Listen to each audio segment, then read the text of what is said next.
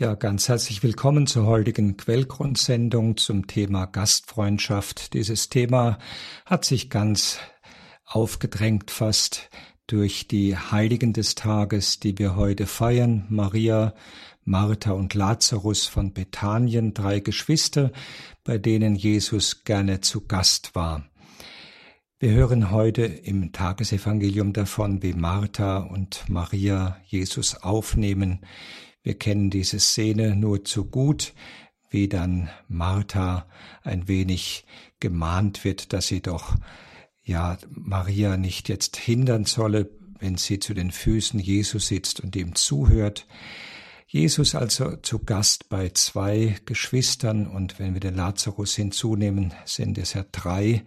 Er ist eher bekannt als der, der von Jesus wieder zum Leben erweckt wird, der der neues Leben geschenkt bekommt, aber er gehört eben zur Gruppe dieser drei Geschwister.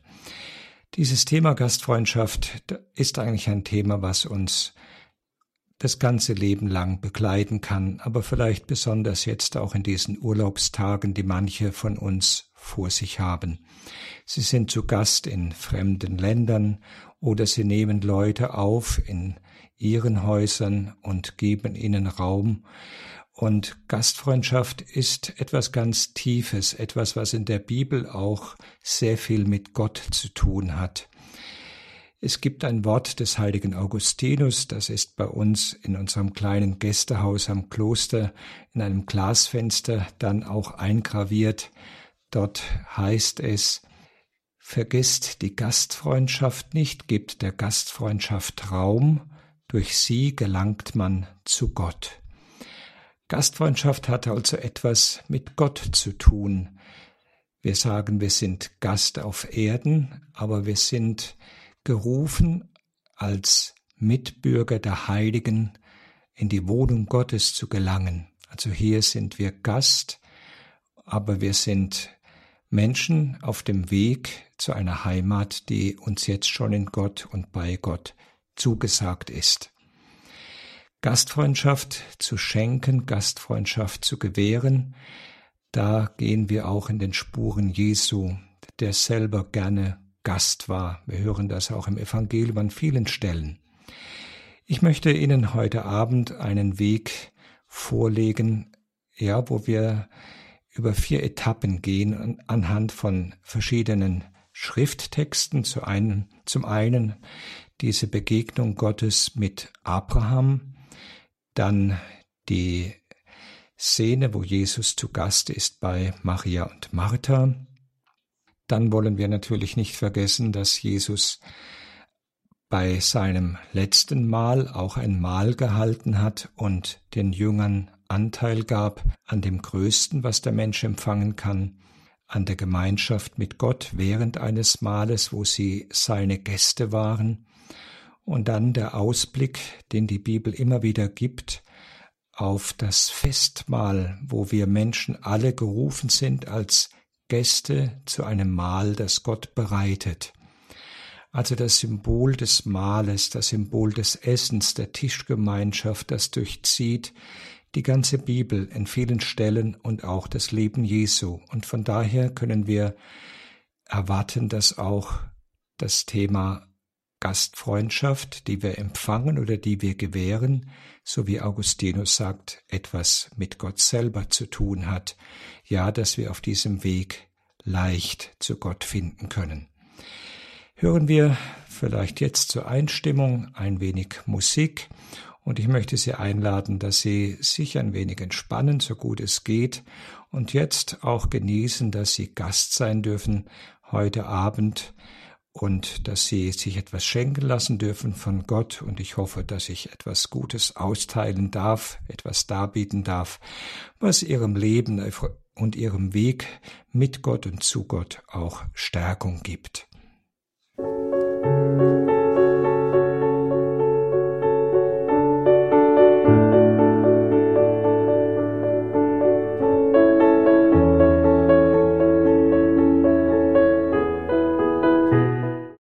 Hören wir zunächst die Begegnung, die im Buch Genesis geschildert wird, wie der Herr dem Abraham erscheint und wie Abraham ihm Gastfreundschaft gewährt.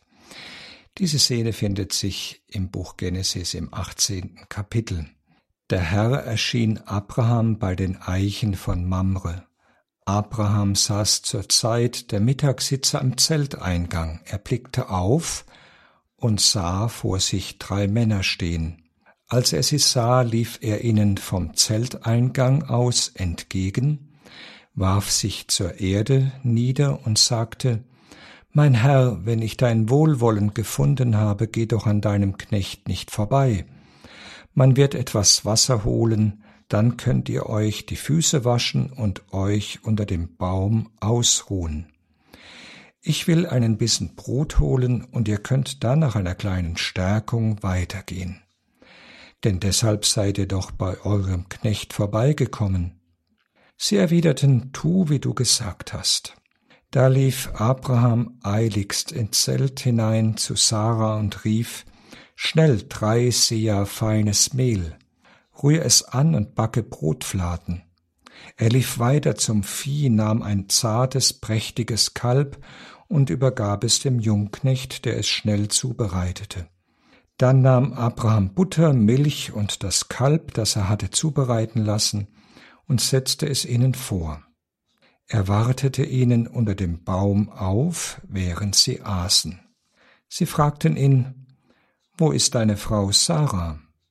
Dort im Zelt, sagte er.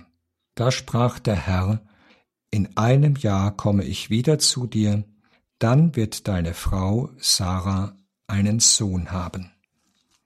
Wir sehen also eine Szene, die im Orient wohl ganz vertraut war, dass in der Mittagssitze die Menschen nicht arbeiten, sondern einfach bei ihrem Zelt waren und ja, die Ruhe gesucht haben und vielleicht auch ein wenig Schatten. Und mitten in der Hitze kommen die drei vorbei in der Mittagszeit, so wie es Jesus einmal geschehen ist, dass er in der Mittagszeit in Samaria war, da wo eigentlich sonst niemand groß auf dem Weg war, also in einer Zeit, die jetzt nicht gerade eine sehr angenehme Zeit war zum Wandern und zum Unterwegssein. In dieser Mittagshitze sitzt also Abraham da und drei begegnen ihm, in denen drei, in den dreien hat die Tradition gerne auch ein Vorbild gesehen, Gottes, der in drei Personen sich schon andeutet.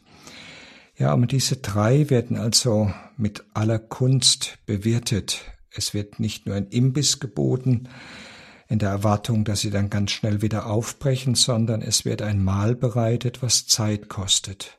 Brot und die kleine Stärkung für drei Männer, die sieht also so aus, dass ein Kalb geschlachtet wird. Also da wird wirklich alles großzügig und reichlich geboten. Und alles hat auch Zeit gebraucht. Abraham nimmt sich diese Zeit und die Männer nehmen sich diese Zeit für die Begegnung, für das Ausruhen, für das Rasten. Abraham gibt Raum. Er gibt Raum der Begegnung, er gibt Raum der Erholung, die diese drei suchen, er gibt Raum der Stärkung und so gibt er Anteil an seinem Leben, an seinem Leben als Nomade mit seiner Frau Sarah, die beide eine Verheißung bekamen von Gott, aber die noch nicht erfüllt ist. Aber sie teilen das, was sie jetzt können. Sie geben jetzt aus dem Augenblick heraus das, was ihnen möglich ist. Und jetzt geschieht etwas sehr Schönes. Sie teilen etwas von ihrem Leben mit, von ihrer Zeit, von dem, was sie besitzen.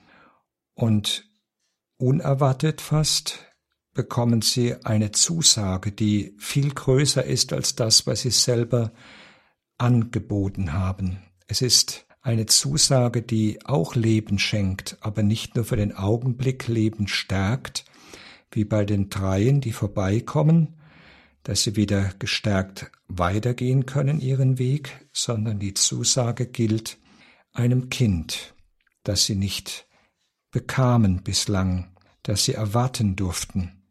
Und dieses Kind wird ihnen verheißen, in einem Jahr, also sehr konkret.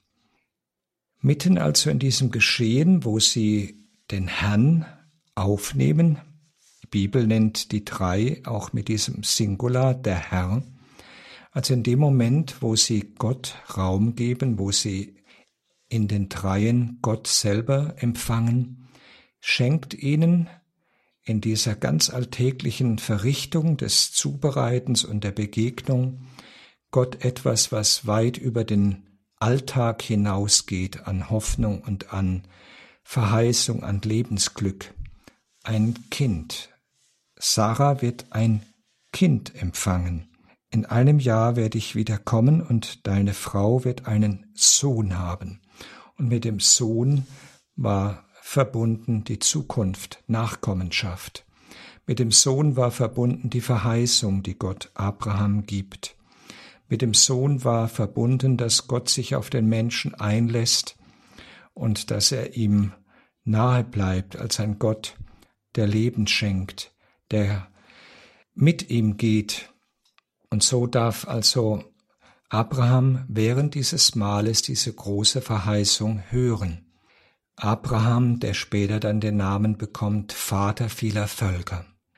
Eine Begegnung also mit Folgen wo Leben erwächst, wo Hoffnung entsteht, wo sich ein Weg bahnt, wo bislang kein Weg absehbar war, ein Weg in die Zukunft, wo Gott sich so tief auf den Menschen einlässt, dass er einen Sohn schenkt, also Leben schenkt und so sich auf die ganz menschlichen Bedürfnisse und Notwendigkeiten einlässt und sich an die Seite Abrahams und seiner Frau Sarah stellt und beide werden einen Weg geschickt des Glaubens und des Vertrauens. Worauf es mir ankommt, wenn wir jetzt diese Szene betrachten, die natürlich einmalig ist, das ist, dass in der Gastfreundschaft wenig gegeben wird, aber es wird alles gegeben.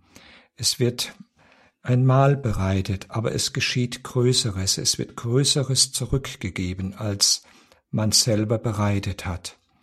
Und ich denke, das ist oft auch die Erfahrung, dass wir, wenn wir Gäste aufnehmen, dass wir ja Größeres auch geschenkt bekommen, zurückgeschenkt bekommen.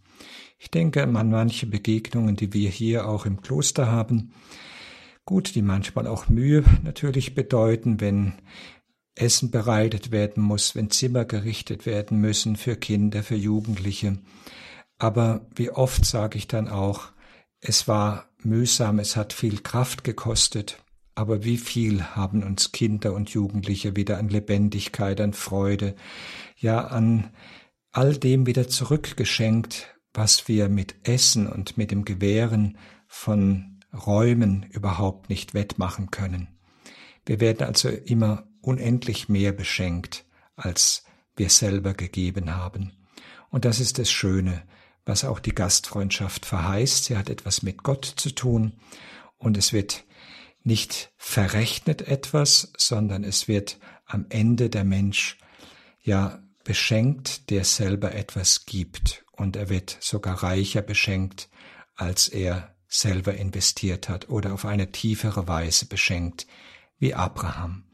Vielleicht kann es jetzt mal eine Gelegenheit sein, dass wir mal nachdenken, gab es solche Begegnungen, wo ich jemanden ja Gastfreundschaft gewährt habe. Vielleicht sah sie auch so aus, dass wir jemanden zugehört haben, ihm ein Ohr geschenkt haben am Telefon oder im Krankenhaus einen Besuch gemacht haben, aber wo wir etwas von uns gegeben haben und wo wir am Ende doch spüren durften, wir sind selber so reich beschenkt worden jetzt in dieser Begegnung. Ich möchte Sie einladen, ein wenig nachzusinnen und gerade an solche Begegnungen, an solche Momente wieder sich zu erinnern.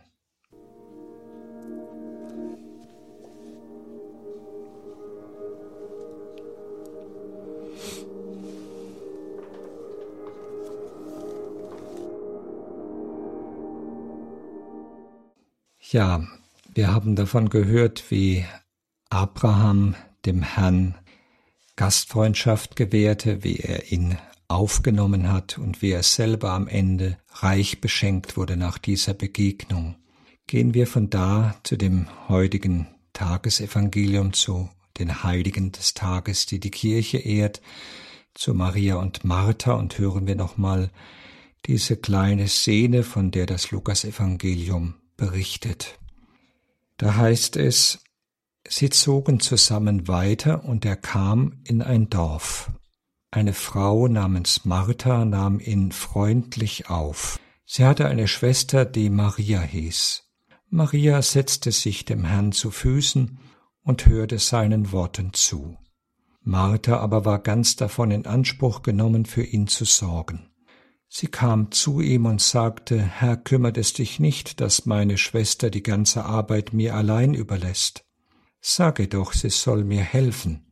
Der Herr antwortete, Martha, Martha, du machst dir viele Sorgen und Mühen, aber nur eines ist notwendig. Maria hat das Bessere gewählt, das soll ihr nicht genommen werden. Wir schauen also jetzt auf Jesus, der, wie schon so oft wohl, im Haus dieser Geschwister zu Gast ist. Wie es üblich ist, wird gleich auch etwas bereitet für Jesus und vermutlich ja auch für die Jünger, die er mitgebracht hat, und da war schon ein wenig Arbeit, die gewartet hat. Und vermutlich haben sie diesen Besuch auch vorher nicht groß angekündigt, sie kamen einfach. Ja, und so werden wir jetzt Zeuge von dieser Begegnung, wie Jesus kommt und auch er bringt Zeit mit, aber er spricht auch, er unterhält sich schon, und zwar besonders mit der einen Schwester, mit Maria, die jetzt nicht wie Martha ja nur die Arbeit sieht und schaut, was es alles zu tun ist, damit da diese Gruppe gesättigt wird und dass es der gut geht, sondern wir sehen Maria zu den Füßen Jesu sitzen, eine wunderbare Szene, und sie hört einfach zu. Sie schenkt ihm das, was jetzt in diesem Moment Jesus auch ja freut und wo er ein offenes Herz findet, ja zu dem er sprechen kann. Wir hören nicht den Inhalt des Gespräches, aber ich denke, dass Jesus wohl nicht über Belanglosigkeiten gesprochen hat. Wenn sie zu Füßen sitzt, dann ist das so wie eine Schülerin dem Lehrer gegenüber, dem Meister. Und das ist schon etwas Schönes, dass Maria in dem Moment Jesus als ihren Meister, als ihren Herrn ehrt. Und er darf ihr, der Schülerin, sein Herz öffnen, seine Gedanken anvertrauen. Auch das ist für die damalige Zeit schon ein wenig ungewöhnlich, wo Frauen eigentlich selten die Gelegenheit hatten, in diese Haltung der Lernenden zu kommen. Es gab die Rabbiner, es gab die Lehrer, die Prediger, aber sie hatten, soweit ich weiß, keine Frauen in ihrer Schule. Aber hier sieht man ganz selbstverständlich, wie Maria zu den Füßen Jesus sitzt und ihm zuhört. Er spricht. Er gibt etwas, obwohl er Gast ist, aber er schenkt etwas, was ihn bewegt, was er im Herzen hat. Es ist eigentlich eine echte schöne Begegnung, wo nicht nur ein Mahl bereitet wird, das geschieht im Hintergrund und dafür ist jetzt Martha zuständig, zumindest mal in diesem Moment, sondern das, was Jesus jetzt auch geschenkt wird, ist ein Mensch, ein Herz, dem er sich öffnen kann, in das in das er seine Gedanken, seine Wortes, etwas von sich, was ihn ausmacht, was ihn bewegt, was er weiterschenken und weiter teilen kann. Das ist eigentlich das Schöne bei der Begegnung, dass wir dann auch nicht nur Redende sein müssen, sondern vor allen Dingen die Kunst haben müssen und dürfen zuzuhören, was den anderen bewegt. Und ich denke, das ist auch eine Kunst, die wirklich gelernt sein muss zuzuhören und zu erspüren, was der andere sagen will, was ihm wichtig ist, was er mitteilen möchte.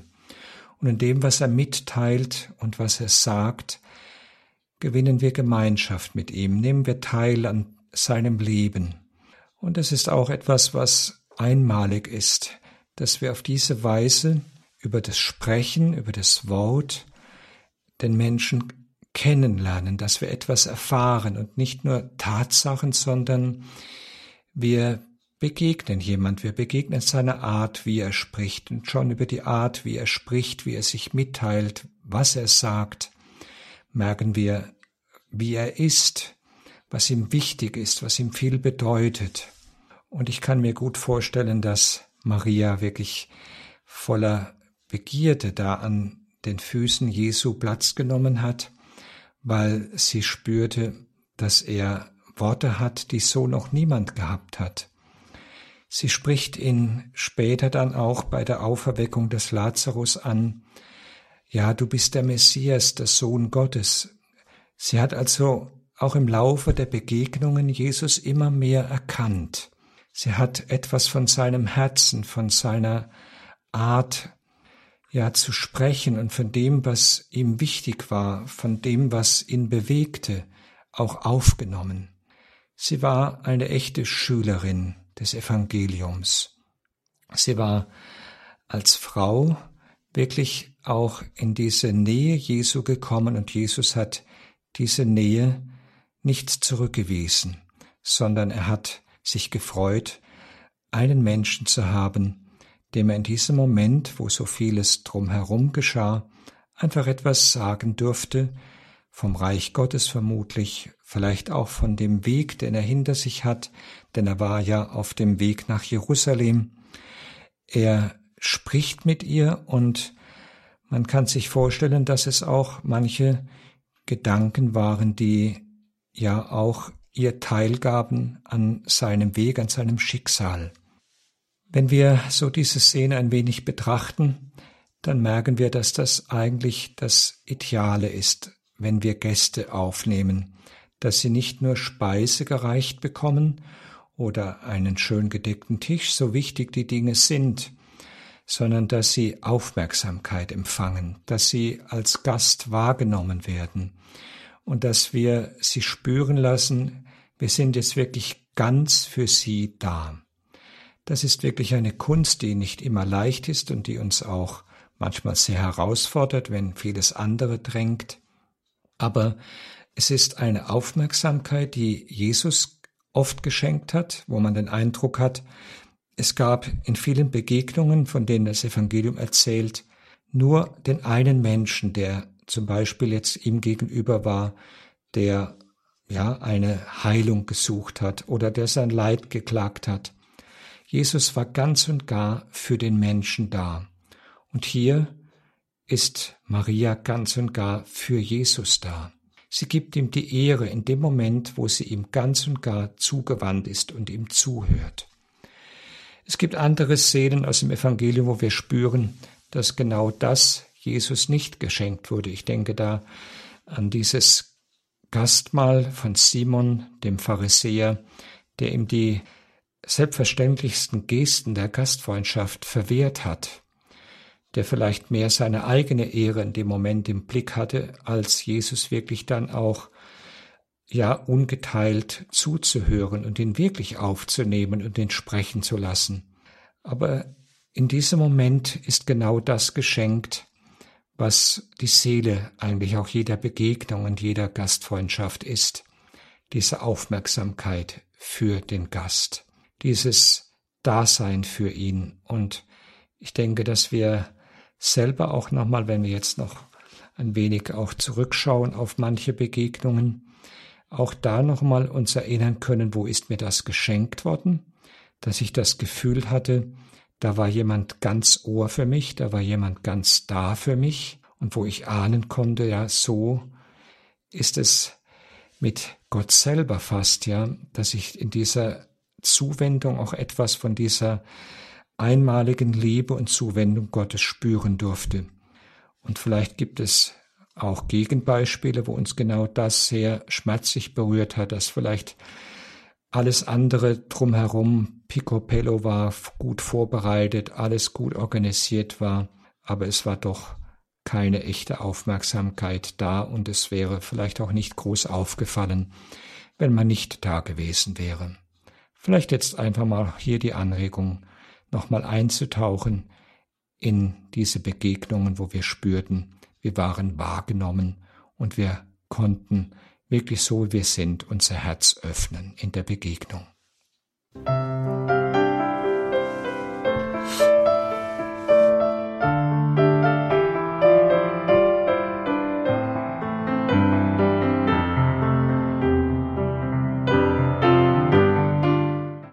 Wir konnten schon spüren, dass das Essen, das Mahlhalten etwas war, was Jesus wichtig genommen hat.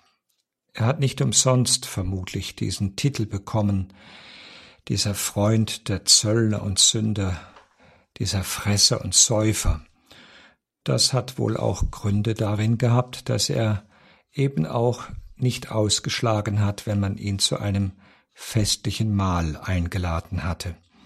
Auf der anderen Seite gibt es genügend Szenen, wo wir auch die Armut der Jünger spüren, die Armut Jesu, wie sie unterwegs sind und vor Hunger Ehren abreißen, also er hat wohl beides auch gekannt, aber eben auch sich Zeit genommen für ein Mahl, für die Tischgemeinschaft, sei es mit den Pharisäern, sei es mit den Zöllnern.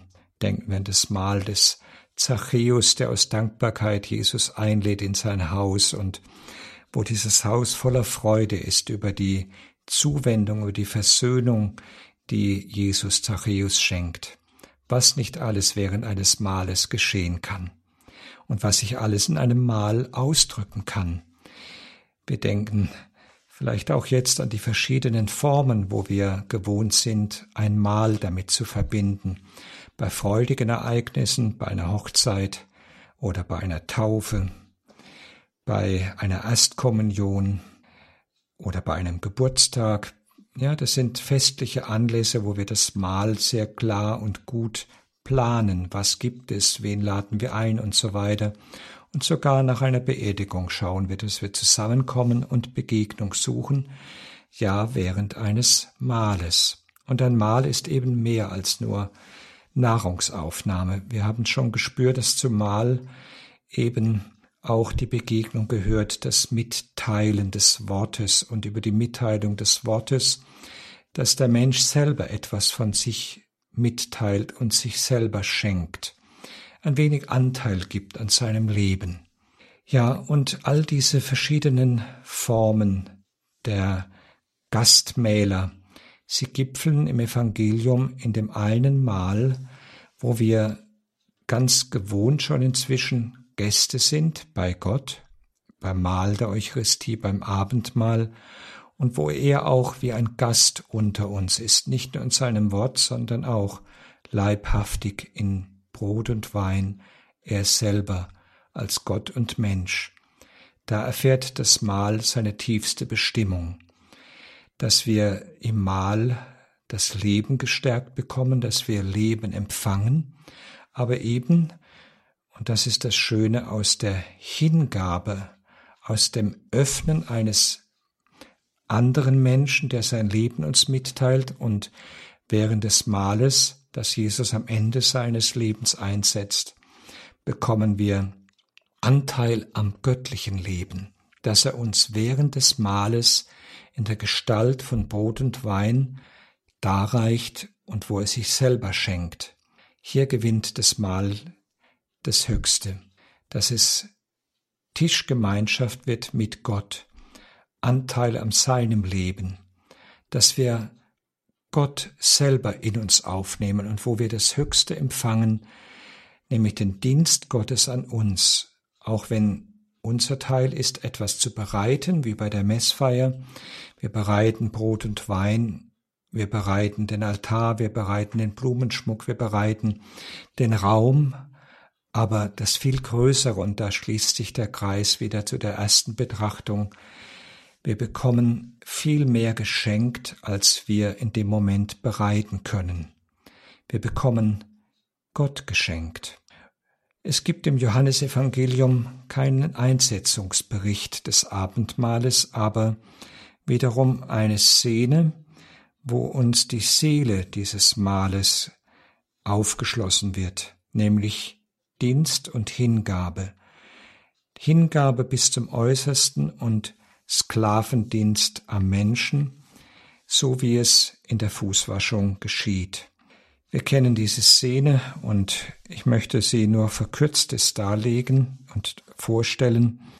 Da heißt es im Johannesevangelium im 13. Kapitel, Jesus, der wollte, dass ihm der Vater alles in die Hand gegeben hatte und dass er von Gott gekommen war und zu Gott zurückkehrte, stand vom Mahl auf, legte sein Gewand ab und umgürtete sich mit einem Leinentuch.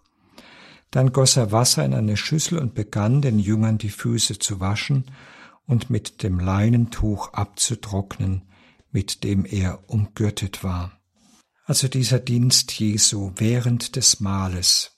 Dieser Dienst zeigt die Bereitung, es zeigt aber auch der Kern, den Kern dieser Tischgemeinschaft, dass jetzt während des Mahles sich etwas vollzieht, ja an Hingabe, an Preisgabe des Lebens, ja was der Mensch nur empfangen kann und wo wir selber die überreich Beschenkten sind.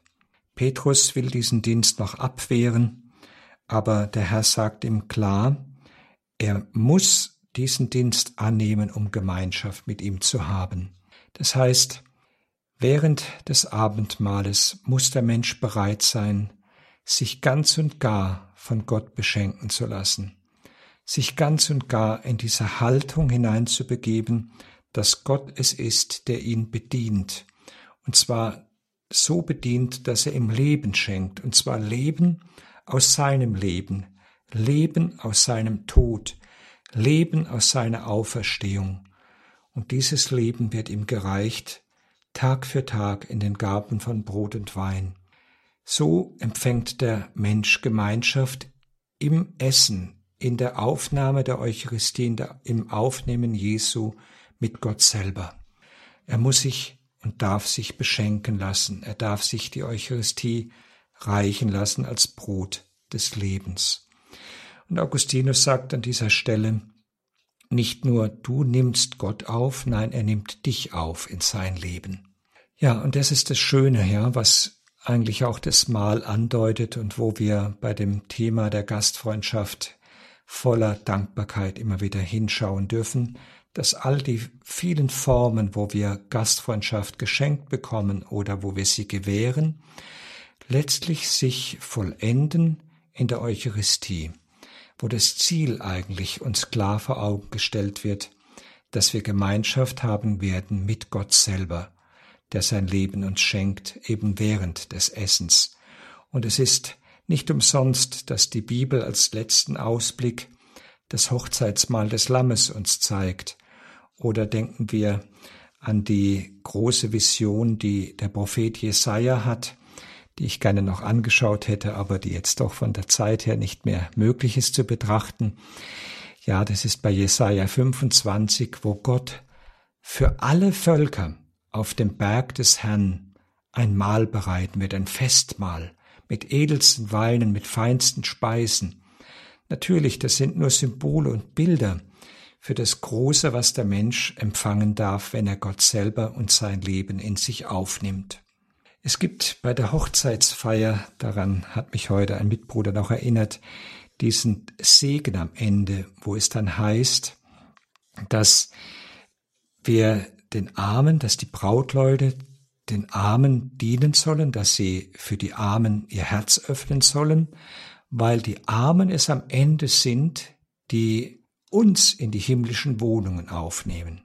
Das heißt auch da wieder, wir geben etwas von uns, wir teilen mit jemand unsere Zeit, wir teilen aus unserem Reichtum an Zeit oder an Gaben etwas mit bedürftigen Menschen. Und die Bedürftigkeit hat viele Gesichter, aber am Ende ist es der Weg, auf dem der Mensch zu Gott gelangt, wie Augustinus sagt, weil genau in diesem Geschehen, wo wir weniges geben, Gott sich uns reichlich zurückschenkt und wo es die Armen sein werden, die am Ende uns zum ewigen Hochzeitsmahl wieder einladen.